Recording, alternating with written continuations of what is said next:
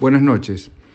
Quiero dirigirme personalmente a la comunidad judía de Lanús en estos momentos de angustia, zozobra y temor que vive el pueblo de Israel. Muchos de ustedes seguramente tienen parientes y amigos que viven en Israel cumpliendo tareas en el sector civil y militar.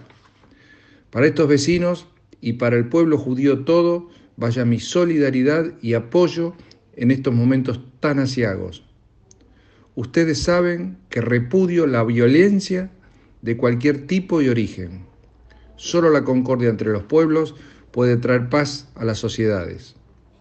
Hago votos para que esta situación sea pronto superada y reitero a todos los judíos de Lanús que se sientan acompañados por mi gobierno y por mí personalmente. La historia muestra la fortaleza del pueblo judío. Fuerza, no están solos.